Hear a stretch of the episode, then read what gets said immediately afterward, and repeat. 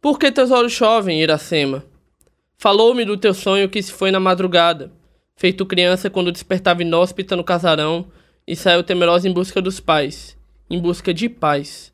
Claro que só usa as mesmas portas. Não tenta abrir a janela da alma e pular o muro para chegar ao mundo que levou embora a pelúcia da prateleira da memória. Por que motivo ainda aguarda e dorme agarrada a este ridículo com cheiro de tua criança que não é mais? Hoje, é uma mulher que se pensa perdida? Não é. Abre os teus olhos, mas abre-os fechando para ver o que te cheira enxofre na noite que decanta pálida. Não seja tão ácida, menina. A praça continua linda e estranho teu passeio nas calçadas. Caminhas e teu andar de chutar folhas secas de outono e felizes, com o levitar que lhes causa. Assim que cantam as folhas, e se isso não te contenta, se dê satisfeita de fazer mais felizes que contém a espera da tua primavera. Quem sou eu, diante do teu sangue, capaz de curar males, desatinar luas, fertilizar campos de trigos frágeis, quebradiços ao menor e mais suave sopro de vida? Não sou nada, e não me ponho de senhos e andares rijos para que me acreditem no que nem eu creio que sou.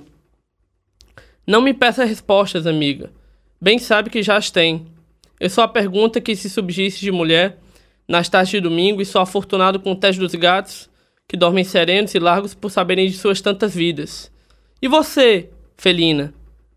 Nada fere, senão a lucidez se saber inalcançável. E quem não o é?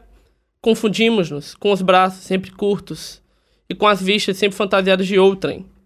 Ainda que esteja monumental estampada na avenida, no outdoor rasurado, estarás mais longe que já estava antes. Quem te encontra? Mulher que brinca cegamente com os transeuntes, só te sabe quem não te deseja, porque desejar é uma submissão da verdade, que nada quer além do que é o que está.